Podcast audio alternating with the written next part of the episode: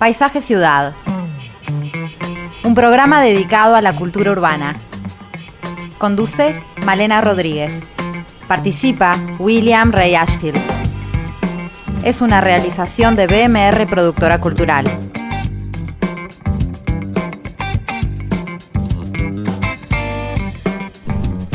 Muy buenas tardes a todos, bienvenidos a Paisaje Ciudad, esta tarde gris, horrible. Willy, ¿cómo andás? Bien, ¿qué tal Malena?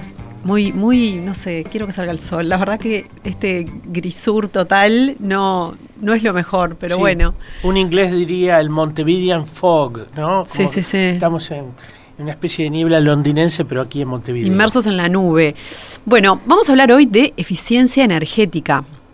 Un tema por demás eh, importante y actual. Mm. Sabes que yo hace unos años, no sé si cuatro o cinco años, fui invitada a Berlín junto a otros periodistas latinoamericanos para, mm, para conocer el, el proceso que se está viviendo en Alemania, eh, un proceso que ellos le llaman Energiewende, que tiene que ver con esta transición desde, desde el carbón, los fósiles y las, y las centrales nucleares a una cartera dominada este, por las energías renovables, la eficiencia energética y O el las desarrollo. energías limpias, como a veces se le dice. Las energías limpias, pero también la eficiencia energética ¿no? y el desarrollo sostenible.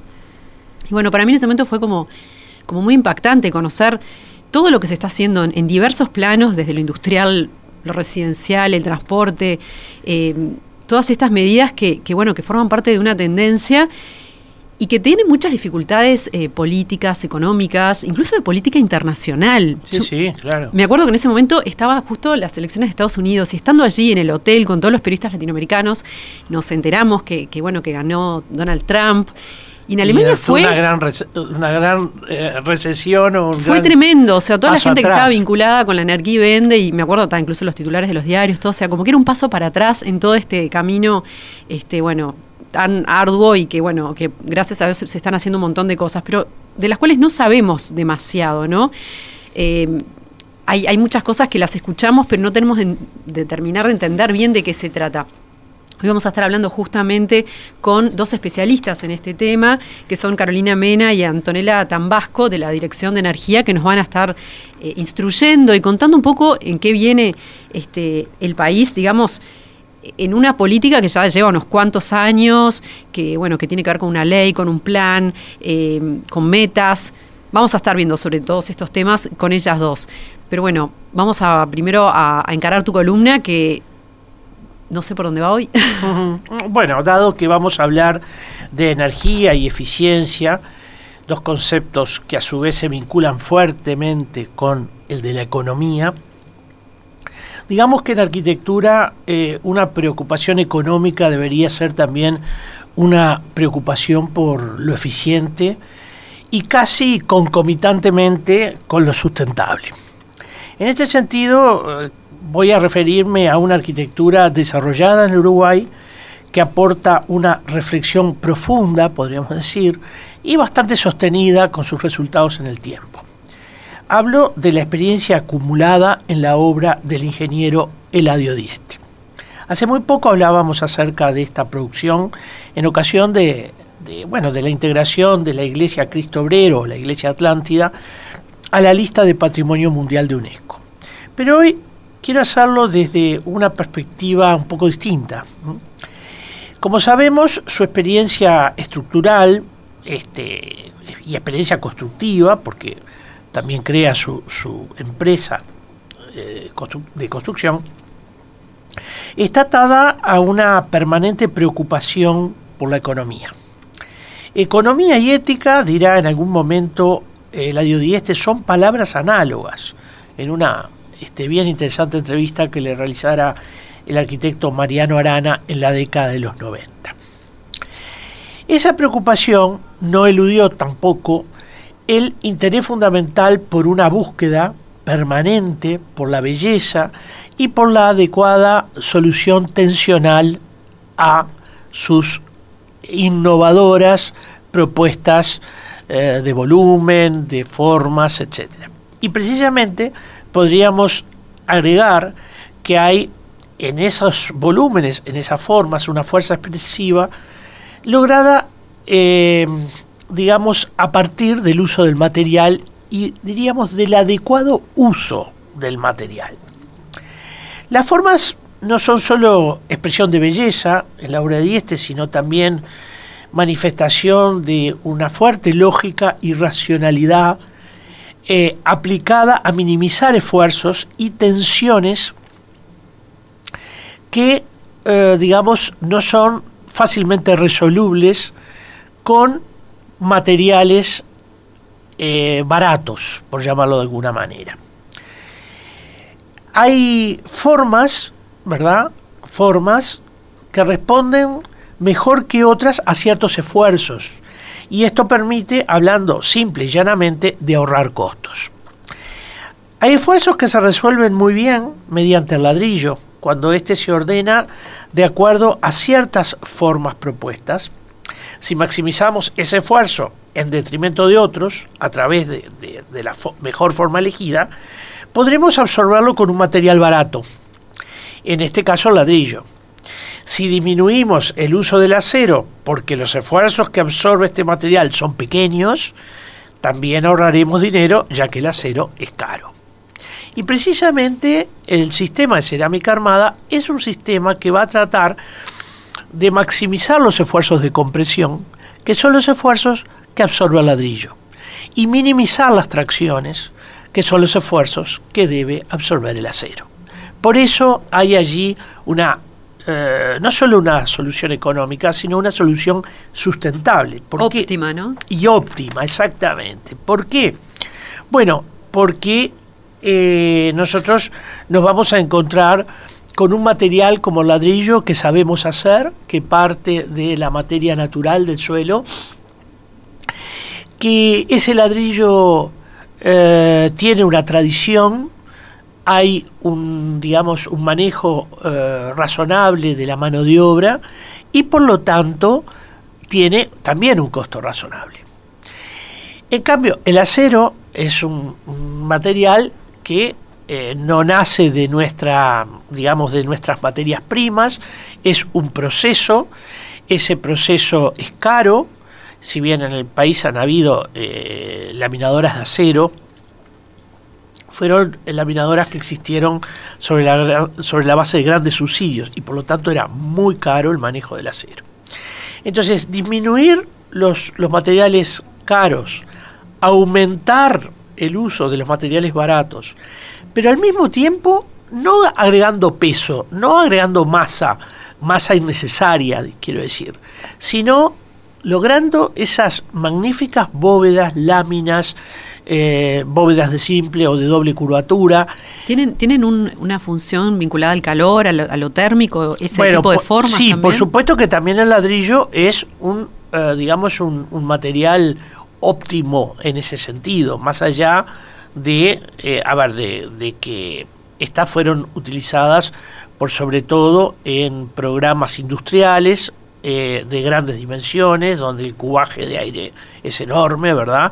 Y quizás no sea ahí donde mejor vamos a ver el, resultado de, del ladrillo, sino en, la, en, el uso razonable eh, de acuerdo a sus costos y a la tradición de un saber. Pero también en el caso de Dieste había, yo diría, una importante sustentabilidad en la eh, recuperación, por ejemplo, de las maderas de los encofrados, donde los encofrados móviles que él va a estudiar rigurosamente y va a aplicar, hace que el propio encofrado, eh, a medida que esa bóveda se va generando, se va corriendo y por lo tanto los desechos en este sentido también son mínimos. Esto es un factor clave también en, la, en el logro de los costos que eh, Dieste este, aportó eh, y esto sobre todo sin perder el valor, eh, digamos, de lo visual, el valor de lo estético, el valor de belleza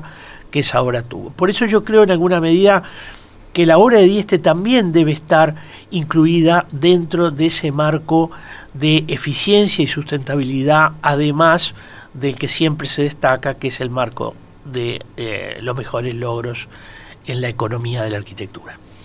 Bien, bueno, hay muchos, este, muchos ámbitos para ver todo este tema de la eficiencia energética, desde la industria, como decíamos, la movilidad, eh, las edificaciones, la educación, lo comercial, eh, cómo se han estado dando estos incentivos, el Premio Nacional de, Eficiencia Energética, por ejemplo, del que vamos a estar hablando sobre todos estos temas después del corte. Y bueno, por supuesto nos pueden siempre seguir en Instagram, en paisaje.ciudad.radio o por WhatsApp al 091 525252.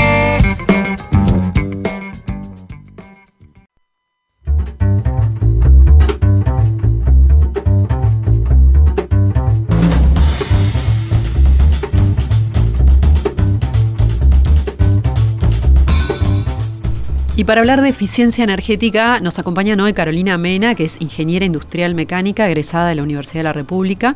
Actualmente se desempeña como gerenta del área de demanda, acceso y eficiencia energética de la Dirección Nacional de Energía. Desde aquí, aquí está desde 2009. Y Antonella Tambasco, que es ingeniera química, es asesora de la Dirección Nacional de Energía con dedicación especializada a la eficiencia energética y en particular a la movilidad.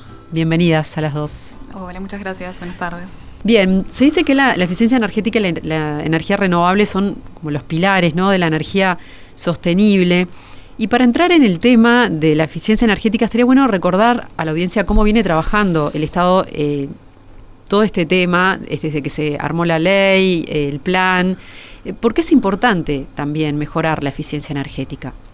Bien, muchas gracias este, por la invitación y por darnos el espacio para comunicar y transmitir el concepto de eficiencia energética a la ciudadanía en general. Eh, nosotros venimos trabajando desde el Ministerio en impulsar la eficiencia energética como uno de los pilares de la política energética nacional, buscando también apuntalar la, la sostenibilidad y el desarrollo sustentable de nuestro país. ¿no?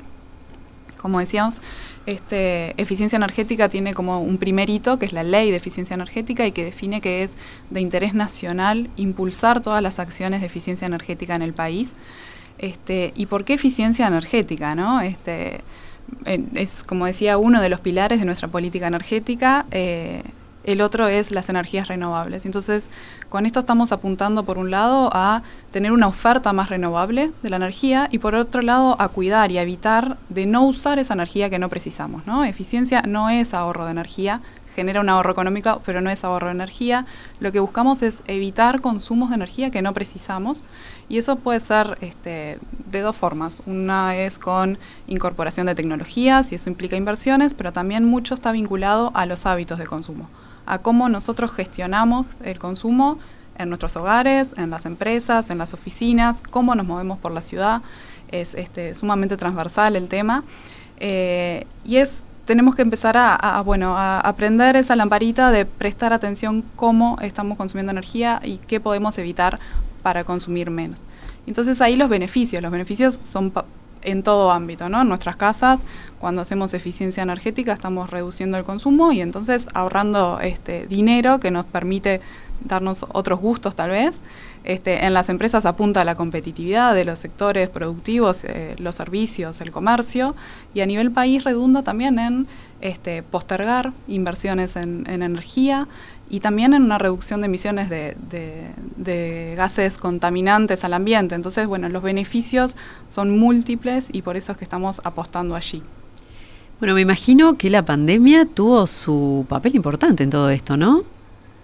O sea, eh, debe haber tenido cambios en cuanto, les debe haber generado cambios de escenario en cuanto al plan que venían manejando o no. Exacto, nosotros tenemos, este, como decías, un plan nacional de eficiencia energética que se enmarca en la ley, que tiene algunas líneas de trabajo este, planteadas en un escenario, el plan se genera en el 2015 al 2024 y hoy estamos en un, proceso de, revisión y actualización de ese plan para incorporar nuevas líneas de acción. Y sí, la verdad que el año pasado se vio, se notó un impacto, cómo cambió este, la demanda de energía en el país. Eh, hubo un cambio en los sectores de demanda, bajó en algunos casos, sobre todo en algunos momentos del año, la demanda en el sector de, servicios y comercio y aumentó en el sector residencial, porque bueno, muchos pasamos a trabajar en modalidad de, teletrabajo. También afectó mucho en cómo la ciudad se movía, ¿no? O sea, esos momentos de, baja movilidad impactó en el, en el transporte y en la demanda de combustibles fósiles. Y lo que sí vemos es que, bueno, que con el tiempo estamos volviendo a esta normalidad y por lo tanto estamos retomando de alguna forma algunos de los viejos hábitos o viejos, este, viejos no, eh, digamos, los tradicionales hábitos de consumo. Claro, no, porque aparte está asociado, ¿no? Como al crecimiento, o sea, cuanto más crecimiento económico, eh, mayor consumo de energía y es como que hay que cuidar más todo esto, o sea, es como que por un lado sí, buenísimo, pero por otro, cuidemos que esto no se exceda. Es un equilibrio, ¿no? sobre todo, este, bueno, los países en desarrollo tienden a eh, consumir más energía, ¿no? El proceso de desarrollo industrial de los servicios, etcétera, implica un aumento de demanda de energía eso está asociado también a un aumento de generación y por lo tanto hay que estar atentos en el parque de generación que tiene el país para abastecer esa demanda y lo que buscamos es eso, que ese aumento de energía que se dé, se dé de forma eficiente. Entonces, cómo incorporar que, bueno, que cuando uno hace un nuevo proyecto, ya desde el inicio trate de incorporar la mirada de energía, de cómo va a resolver este, los consumos, los servicios que va a tener una planta industrial, un comercio o una vivienda y tratar de incorporar desde el inicio y desde el diseño pautas de eficiencia energética y tecnologías más eficientes implican después en una reducción de gasto de todos los días cuando estamos usando esas instalaciones. Entonces, se me, ocurre que hay profesiones claves en este tema, ¿no? Estoy pensando en el arquitecto, obviamente, por razones propias, pero el ingeniero, el calculista. Eh, hay algunos que, juegan un papel, digamos, como en aquella ley de Pareto, que son como los más, eh, los que tienen, digamos, a su cargo, no mayor responsabilidad, pero con seguridad que cambiando eh, la mirada en esas disciplinas, el porcentaje de transformación es más grande o tiene efectos mayores. Bien, es súper interesante lo que, lo que comentás. Este, y, para darles una idea, en nuestra área, que es de eficiencia energética, es el área este, más eh, interdisciplinaria de, nuestra oficina. Nosotros trabajamos con arquitectos, ingenieros de distintas ramas de la ingeniería, economistas, eh, comunicadores, porque en esto hay mucho, como decíamos, en, cambio de hábitos, ¿no? Entonces tenemos que ver este, cómo comunicar y cómo transmitir esto para que la población lo incorpore este, y, veamos cómo, cómo ser más eficientes. Este, contadores, etcétera. Entonces, realmente la eficiencia energética está en todo lo que hacemos y muchas veces no nos damos cuenta, ¿no? Eh, y está desde, desde cómo planificamos una ciudad y eso impacta en cómo nos movemos y cómo nos movemos impacta en qué, cuánta energía necesitamos para este, ómnibus, autos, bicicletas, puedo caminar mi ciudad o no. Entonces, realmente es como un tema que, que, abarca y que se puede incorporar desde todas las disciplinas. Y en ese sentido, em, trabajan también con otros organismos, yo que sé, estoy pensando con la Intendencia o con, eh, con el Ministerio de Transporte, hacen ese tipo de vínculos para poder eh, hacer más eficiente el uso de la ciudad. Estoy pensando, por ejemplo, en las ciclovías, por decir algo, ¿no? Que tiene que ver con usar menos autos y nada, este. Exacto. Un poco eh, ahí está eh, cómo es la gobernanza, ¿no? De estos temas y, y nuestra visión y nuestra postura y nuestra forma de trabajo es buscar estrategias con los actores que están encargados muchas veces en implementar estas acciones y en definir las políticas y diseñar las políticas para incorporar la mirada y que desde el inicio se trate de incorporar esta visión de eficiencia energética. Capaz que podemos invitar a, Antonella, Antonella en particular eh, eh, coordina un ámbito interinstitucional que eh, está vinculado a cómo incorporar la eficiencia energética en el transporte y la movilidad. Sí, contanos, Antonella. Sí, capaz que para complementar, ahí me escuchan bien, perdón. Sí. Este, para complementar, que mm, tomo, tomo en realidad las dos puntas. Por un lado, el, sector privado, obviamente desde los profesionales, pero también desde los proveedores, que, se trabaja muchísimo también en ese intercambio y tenemos un, un registro de, de esos profesionales que trabajan en eficiencia energética también, retomando un poquito la pregunta anterior de, poder acercar a, todos los usuarios de energía, a, profesionales o técnicos en, la materia, y después sí, obviamente que, la eficiencia energética excede solamente al consumo final de energía y, en particular en lo que tiene que ver con, transporte con, o con movilidad, por usar el término bien, bien amplio y abarcativo.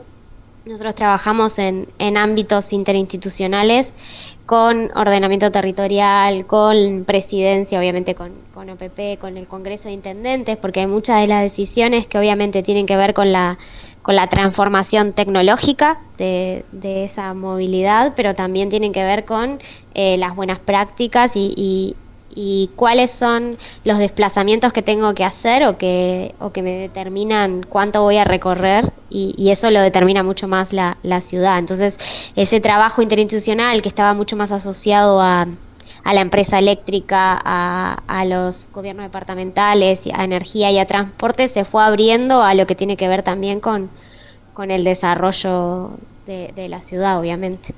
Está, por ejemplo, este proyecto MOVES, ¿no? que trabajan desde ustedes, desde el, Ministerio ¿no? de, Industria y Energía, eh, trabaja justamente con todo este tema de la movilidad. Sí, la realidad es que en los últimos años ha, habido también un apoyo de la cooperación internacional muy fuerte hacia la reducción de emisiones, obviamente, pero, pero a través de la eficiencia energética y de la movilidad sostenible. Y para eso hay eh, dos proyectos en particular de cooperación internacional grandes, por decir una manera, que, que, vinculan a, Uruguay con, todo el tema de movilidad sostenible. Uno es MOVES, que es un proyecto que está súper fortalecido, que ya lleva sus tres años de desarrollo, que, que bueno, que, tiene sus tres componentes principales de, del desarrollo de capacidades hacia la, hacia la movilidad sostenible que tuvo también mucho que ver en el desarrollo de pilotos y apropiación de la tecnología eléctrica en Uruguay, sobre todo en lo que tiene que ver con ómnibus y también con la, con la última milla, como se llama, ¿no? Como ese último recorrido de transporte de carga y también lo que tiene que ver con el cambio cultural, ¿no? Cómo, cómo las diferentes personas eh, acceden a la ciudad y a la, y a la diferente movilidad. Y, el otro proyecto es este con, con GIZ y Euroclima, que bueno, que trata de avanzar en conjunto con ordenamiento territorial, con ambiente, con economía y con transporte, en, algo un poco más integral de una política de, movilidad sostenible urbana, por lo menos en principio en, en Uruguay. Y en materia de enseñanza, porque se me ocurre que ahí hay un campo realmente muy grande, importante. Eh, digamos, se está pensando algo eh, en lo relativo a, a poder trasladar al, a la enseñanza, sobre todo en disciplinas como las que hablábamos, ¿no? ingeniería, arquitectura, urbanismo, economía, etcétera, ¿no? Decir, eh, no, no justificaría, digamos, tener una línea de relacionamiento específica con la universidad o las universidades de este país? Sí, hoy tenemos algunas líneas de trabajo, no tenemos una capacitación específica en eficiencia energética, pero sí es una materia o, es una temática que se va incorporando desde en, las distintas carreras, la han ido incorporando en la currícula eh, al momento de, bueno, de, dar las clases. En, ingeniería típicamente existe mucho vinculado a a la tecnología más que nada. Eh, en arquitectura también hay algunas este, materias específicas vinculadas a, la arquitectura bioclimática. Sí, incluso este se nota un crecimiento del interés y de las temáticas tratadas. Pero un poco me interesaba saber eh, si, si, si se está pensando justamente en habilitar líneas hacia eh, digamos, hacia la mejor formación o la consolidación de una línea de enseñanza en este sentido. Sí, hoy, hoy no tenemos ningún plan específico, este, sí tenemos mucho vínculo con las distintas universidades este, para poder eh, fortalecer los distintos programas de estudio y, y, nos invitan muchas veces a dar charlas e incorporar esta visión, porque también es, esta lógica de que está en todo eficiencia, ¿no? Entonces, eh, cada una de las materias en general se puede encarar y se puede vincular a la temática. Eh, sí hay después en algunas este, mm, carreras de posgrado alguna materia específica que busca profundizar en la temática de eficiencia, en las tecnologías y demás, pero bueno, estamos con esta lógica de, de incorporarlo para que, bueno, para que en cada cosa que uno está pensando diseñar, este, lo podamos prever. Y allí también hay, algunos este, trabajos específicos vinculados a, los jóvenes, ¿no? Porque con esta, con esta idea de, bueno, de, ir incorporándolo y que esté en nuestro este, diario vivir, digamos, y que no nos estemos cuestionando este, si somos eficientes o no, sino que naturalmente nos surja. Tenemos trabajo en, conjunto con, con UTE y con ANEP en el ámbito de primaria y de secundaria. Bien. Claro. Bueno, y hay muchos, este, muchas herramientas, incentivos, como por ejemplo el premio de eficiencia energética que surgió en 2009. Sí, el Premio Nacional de Eficiencia surge en el 2009 y ya llevamos unas 12 ediciones. este, y estamos ahora en proceso de eh, fecha de, cierre de postulaciones, pero todavía hay tiempo para presentarse algunas categorías, así que es súper interesante para comentarlo e invitar. En todo este, este tiempo, sí, ¿cómo han visto, eh, cómo ha servido, digamos, este premio, eh, este estímulo, o sea, qué retorno han tenido, digamos, de esta política? Este premio es un reconocimiento, es un busca reconocer las distintas acciones que han implementado y que vienen implementando actores en el ámbito público y privado. Este, y, lo que hacemos es eso, es mostrar las buenas prácticas para que sirvan de contagio y que otros actores de, la ciudad de la ciudadanía puedan este, seguir esos pasos, mostrar qué es lo que se está haciendo y que en Uruguay se hace, se puede hacer este, y cuáles son los beneficios que, redundan en, de esos proyectos. ¿Y qué puedes contarnos, por ejemplo, bueno, del último premio, el 2020? Eh, en el 2020 fue, bueno, el, primer año que generamos una categoría de movilidad este, y tuvimos dos postulantes eh, y ahora estamos en, una nueva, vamos, vamos aprendiendo. El premio lo que tiene es que es muy dinámico, entonces todos los años vamos haciendo incorporaciones y adecuaciones a las bases. Este año nosotros Hay categorías distintas. Exacto, iba a contar un poquito de eso y después hablamos capaz que del año pasado porque este, tenemos cinco categorías. La idea de las bases también son adecuadas eh, a cada una de las categorías. Eh, industria, comercial y servicios, edificaciones, movilidad y eh, sector público. Esas son las cinco categorías y después a su vez a la interna hay subcategorías. el año pasado incorporamos la de movilidad, ¿no? porque como esto que, veníamos conversando, este, han habido muchos avances en los últimos años en Uruguay en movilidad sostenible y en la incorporación también de tecnologías este, eléctricas en, los medios de transporte y nos parecía interesante poder tener una categoría específica para mostrar lo que se está haciendo y que no quedara capaz que solapado presentándose en, las otras categorías y compitiendo contra otro tipo de proyectos que no son comparables. ¿no? Entonces generamos la de movilidad el año pasado, este, que se presentaron CUTSA y, y Codo Este. Y, este año dimos una segunda vuelta de tuerca este, generando nuevas este, categorías. Para también vimos que, los tipos de proyectos que se presentan son distintos. Algunos son específicamente esto de, bueno, cambio mi flota a, una flota este, que no es a combustible fósil, sino que es eléctrica, es más amigable con el medio ambiente. Pero después hay un montón de otras acciones que se pueden tomar vinculadas a movilidad este, que nos parecía interesante poder destacar, como ser... Capacitaciones al personal en, conducción eficiente, em, generación de incentivos a las internas de las empresas o a las organizaciones para que la movilidad de la empresa o de los trabajadores sea más sostenible y sea más amigable. Entonces, bueno, tratar de, generar distintas categorías de, competencia. Me voy un poquito del premio, pero estamos hablando de movilidad, entonces no sé si esta pregunta es para ti o para Antonella. Por ejemplo, el tema de los monopatines, ¿no? que parecían ser una solución tan buena y que no prosperaron. Al final todas las, empresas se fueron. Eh, ¿Qué pasa ahí? ¿Tenemos un problema cultural? Eh, no sé, ¿qué, opinan ustedes este, ante este tipo de fracasos, ¿no? de, unas medidas que venían del sector privado, pero que ofrecían una, alternativa muy, muy interesante?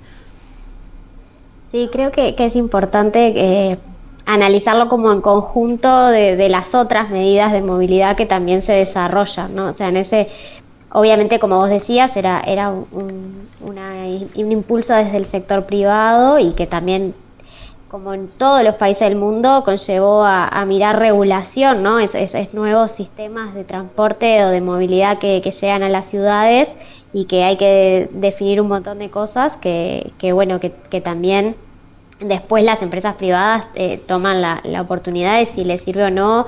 También cayó, este, después vino, vino todo el tema de la pandemia, obviamente que, eso les, altera este, su rentabilidad.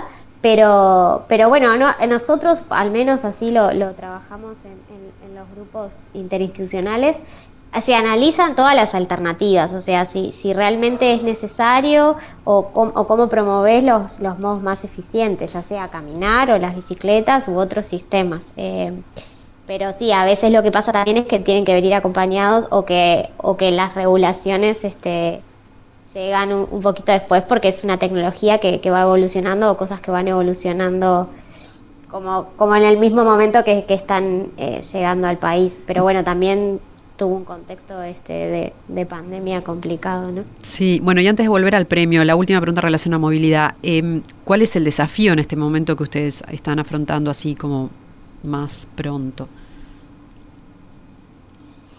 Yo diría que son varios. Este, me, tomo el atrevimiento de, contestar un poco, eh, no solo como desde, desde energía, sino de lo que se ha trabajado con, otras instituciones. Por un lado está el tema de eh, la, tecnología eléctrica como opción, sobre todo para eh, esos usos intensivos, ¿no? O sea, un, vehículo que, que recorre un, cierto recorrido que le hace interesante poder comprar esa tecnología. Por eso este, se, han, se han hecho diferentes líneas para lo que tiene que ver con, como ustedes saben, todo lo que es vehículos utilitarios o, camionetas o, autos, pero que estén asociados a empresas, ¿no? a, un uso más intensivo. Y, lo que tiene que ver con, llegar a todas las ciudades del país con una movilidad más sostenible, ¿no? que también funciona esa tecnología para el resto del país pero después también una, mirada de largo plazo de cómo interactúan los diferentes modos de transporte, las personas y la carga en, las ciudades. Entonces es qué tanto podemos acelerar esa tecnología para poder ser más eficientes, consumir energía que proviene de fuentes renovables, obviamente en Uruguay, que no es el caso en, otros países del mundo, pero también acompañarlo con lo que se está pensando desde las otras áreas que no, que no es solo la, energética. Bueno, justamente uno de los premios del año pasado eh, fue para, para la movilidad que tuvo que ver con CUTSA y con Codeleste, ¿no? ¿Cómo fueron esos proyectos?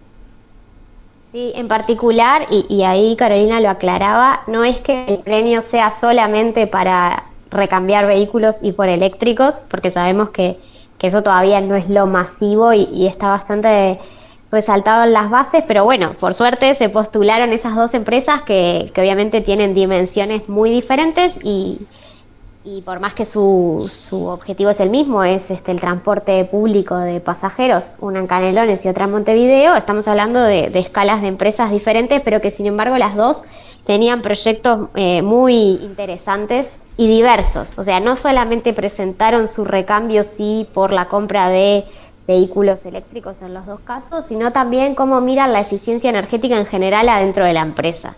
Entonces, en el caso de CUTSA, ellos vienen estudiando diferentes alternativas y haciendo muchos análisis a la hora de, comprar tecnología y lo presentaban así en el premio, pero también, por ejemplo, tienen un boletín de eficiencia energética. de, la empresa en sí, pero que mandan recomendaciones de eficiencia energética y eso también se valora muy fuertemente en el premio, así como las capacitaciones. Y en el caso de Codeleste habían hecho acciones desde antes de la incorporación de los vehículos y también en las propias plantas para poder generar su propia energía con energía renovable, con el cuidado de cómo esas, este, sus propios eh, edificios también, no solo los vehículos, este, tenían en cuenta la, eficiencia energética y también habían hecho muy buenas campañas en lo que tenía que ver con el registro de datos y cómo cuantificar ese ahorro, que también es importante para, para ellos mismos, ¿no? Para poder este, tener todos los datos y el monitoreo y, que el premio lo, valoró positivamente y los dos recibieron menciones especiales dentro de, de, sus proyectos. Bien, bueno, una categoría que nos interesa particularmente en este programa es el que tiene que ver con las edificaciones y eh, allí hubo también este, edificios destacados, ¿no? El año pasado, como el edificio Plaza Alemania, Montevideo. Em, ¿Qué fue lo que destacaron de, ese edificio, por ejemplo?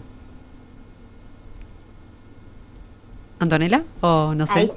sí, por las dudas. Este, no, quizás contar un poco, este, el año pasado se, había dos subcategorías, una que tenía que ver en realidad con este, con proyectos también ejecutivos y, edificios en fase de, uso. Eh, en el caso de, Plaza Alemania es, en fase de uso, pero obviamente es, es, un edificio que en realidad lo que destacó el comité, y ahí me parece importante resaltar que, bueno, que es un premio impulsado por el Ministerio de Industria, Energía y Minería, pero que participan 11 instituciones entre público y privado y, academia, ¿no? O sea que, que es un trabajo bastante arduo que también las otras instituciones hacen para la evaluación de estos proyectos. Y bueno, ahí lo que se destacaba en particular era eh, no solamente las medidas eh, constructivas desde sí, por, por, bueno, porque tenían este, la construcción en sí ya viene con, con el doble vidrio o con algunos parasoles también para lo que tiene que ver con, con, con la incidencia del sol, para después tener que gastar menos para, para, la climatización, pero también desde, desde el inicio de la construcción se pensaron eh, también medidas que tienen que ver con lo tecnológico, ¿no? con, con, sistemas de acondicionamiento térmico eficiente, con iluminación eficiente y además eh, inteligente, ¿no? con sistemas de, de domótica también algún, eh, los temas para cómo, cómo usan esas personas el edificio con, con, estaciones de carga, pensando en un futuro para vehículos eléctricos, pero también parking y vestuarios para, para bicicletas.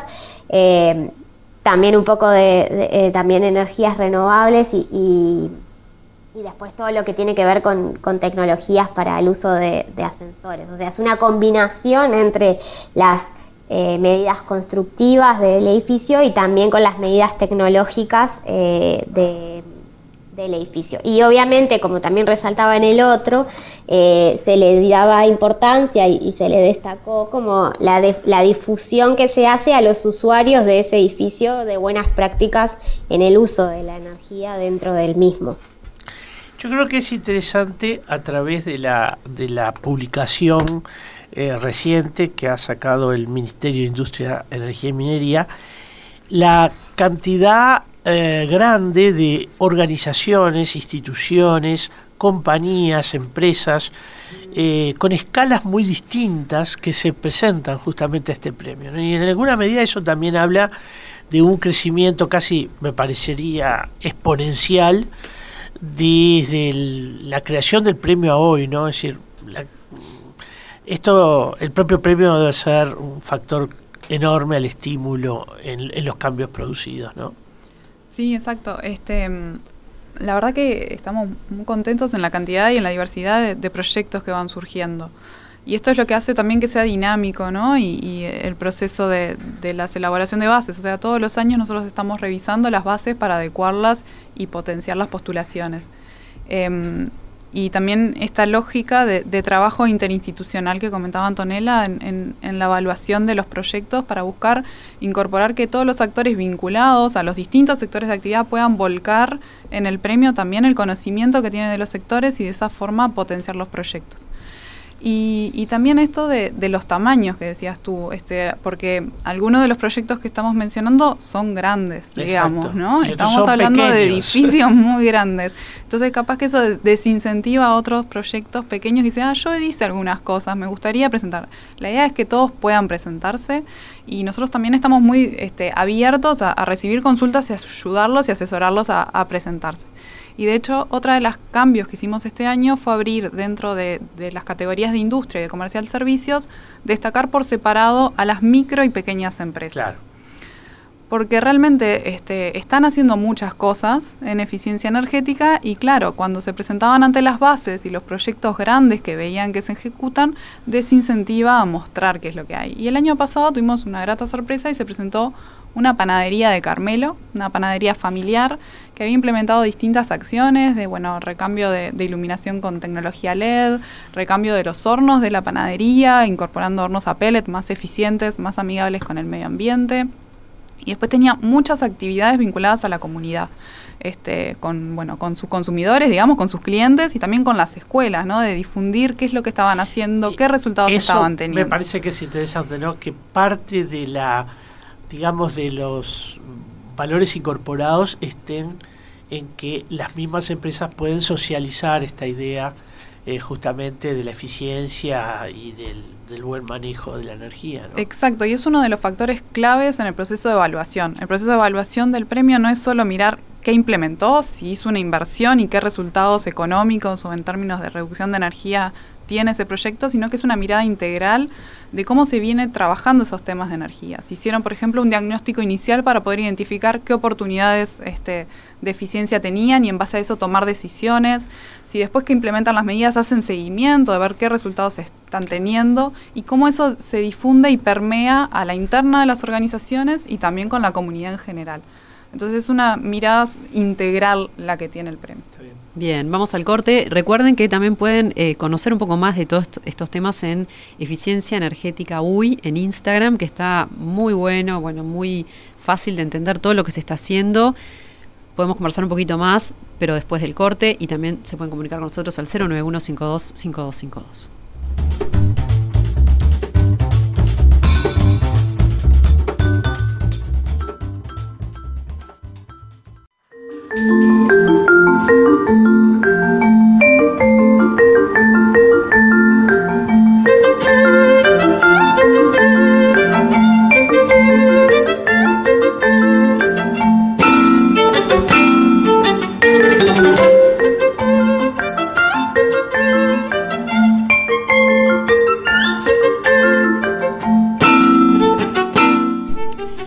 A Federico y Maxi Natán, miniatura. Eh, justamente hoy, jueves, en el Teatro Solís va a estar la Orquesta Filarmónica de Montevideo en concierto bajo la dirección musical de Bruno Genta con solistas eh, destacados como Eduardo Fernández en guitarra, María José Aguiar y Maximiliano Natán en percusión. Y bueno, tenemos algunas, eh, algunas noticias, cosas para comentar. Por un lado, bueno, todo este tema que se movió muchísimo, ¿no? La preocupación del Instituto de Historia de, de la Facultad de Arquitectura y Diseño por el aumento de los murales en medianeras y, fachadas de la ciudad, que bueno, se, sí, fue a raíz comentado de un anuncio eh, donde aparentemente ANEP, eh, digamos, estaba iba a estimular la, la, aparición de estos grandes murales y de hecho había, ya apareció uno en, en el edificio del Instituto de Profesores Artigas en la calle Libertador. Eh, a ver, eh, yo creo que por un lado es una muy buena discusión, porque los murales vienen eh, ganando mucho terreno en general, a veces con buenas ubicaciones, agregando valor, pero muchas veces no, muchas veces esto no sucede. Y el Instituto de Historia planteó su preocupación por, eh, digamos, por, por, esta digamos, este, cadena aparente de nuevos, de nuevos murales que se estaban anunciando. A su vez, el, presidente del Codicen, eh, Robert Silva, e incluso el ministro del Interior, de, perdón, de Educación y Cultura hoy, eh, Pablo Silveira, eh, hizo referencia a que efectivamente no iban a ser presencias absolutamente indiscriminadas. De hecho, desde la Comisión del Patrimonio Cultural de la Nación se le eh, comunicó que estaba el servicio para, para asesorar a ANEP en el caso de la incorporación de estos murales y me parece que eh, la discusión o lo que nació como discusión va a terminar en un diálogo importante que creo que el país se tenía que dar y que, bueno, mm, me parece que vamos a ir por buen camino es, todo un tema, ¿no? Porque yo pienso, hay muchos casos se hacen de manera em, propia, ¿no? el artista se hace cargo y, pinta un mural, y en otros casos son obras, eh, son pedidos, son encargos. Exactamente. Entonces, eh, bueno, en medianeras propias, entonces, ¿cómo, cómo hacer ahí para, para regular, ¿no? Es más difícil. Eh, de hecho, hay experiencias muy malas, debo recordar, el, por ejemplo, la pintura de las pinturas del Liceo Zorrilla, ¿no? que han sido, yo diría, en ese caso casi degradantes, porque eh, uno piensa cuando ve esa magnífica fachada que hay una pieza excepcional del escultor José Luis Zorrilla que directamente ya nadie la mira, no se puede ver, porque el impacto visual de esas pinturas en la fachada no solo no deja ver la pieza de Zorrilla, sino que digamos, distorsiona totalmente el valor de la arquitectura. Arquitectura y artes visuales pueden ir perfectamente de la mano y pueden generar sinergia, pueden aportar en una buena conjunción y sumar más de lo que son cada una eh, por sí mismas. Pero esa conjunción se tiene que dar de la mano del arquitecto. Y digo porque porque creo que la operativa o, la afectación espacial que tiene una pieza de este tipo, o la afectación directamente de la comprensión volumétrica de, de un edificio puede ser este, muy buena o muy mala, según se haya pensado. Entonces, en general, cuando el arquitecto proyectó un espacio con un mural incorporado, en general ese resultado es bueno, porque hay una, digamos, una, una, mirada integral de esa relación. Eh, cuando se agrega el mural después, puede haber aporte de valor, pero hay grandes riesgos de que haya afectación de la arquitectura. Entonces tenemos que ser muy cuidadosos en ese sentido. Bien. Bueno, se declaró patrimonio la escuela Felipe Sanguinetti, en la calle 8 de octubre. Efectivamente, eso fue ya hace un tiempo atrás, pero se consagró hoy con la presencia de las autoridades nacionales en el lugar. Eh, realmente fue un encuentro magnífico con la participación de los niños, eh, con una interpretación de época incluso. Eh, y bueno, ¿por qué se declaró? porque es a ver, en términos de arquitectura, una pieza muy interesante que recoge gran parte del conocimiento eh, que hasta ese momento se tiene, el conocimiento de, avanzada, podríamos decir, en materia de enseñanza, eh, recoge valores de higiene, valores de, de, relacionamiento entre los niños, incorpora algunas de las ideas eh, como las de Frebel, bueno, y además de que, claro, su, su, factura arquitectónica es muy buena, es una obra de Beltroni, eh, pero en la que está también vinculados otros nombres porque fue una obra que hizo en el Ministerio de Obras Públicas y por lo tanto son varios los, los, los actores que, que tienen que ver con la, la creatividad de, de, esta, de esta escuela. Bien, bueno, volvemos antes de cerrar al tema energético, a la eficiencia. Eh, según la Agencia Internacional de Energía, la eficiencia energética mejorada en edificios, procesos industriales y transporte podría reducir las necesidades de energía del mundo en 2050 en un tercio y ayudar a controlar las emisiones globales de gases de efecto invernadero. Qué meta, ¿no? eh, están trabajando para eso y el Premio Nacional de Eficiencia Energética va en ese sentido. Sí, a ver, creo que tenemos un gran potencial y que como decíamos los beneficios este, de la eficiencia redundan eh, para todos. Entonces es clave este, incorporar este tema, este, estar atentos. El premio es, es una ventanilla para mostrar lo que se están haciendo, para que las organizaciones muestren y también se valore los, los logros que han tenido y también para incentivar a, otros a que sigan el mismo camino. Entonces, ahí este, no olvidarnos de que bueno, que toda la información está en el sitio web, las bases están, todavía hay, hay tiempo para, para presentarse, ahora las categorías cierra el 9 movilidad. Eh, el 16 industria de septiembre, 23 edificaciones y el 30 comercial y servicios, así que este, todavía hay tiempo para presentarse y también allí van a encontrar todos los proyectos que se han venido implementando.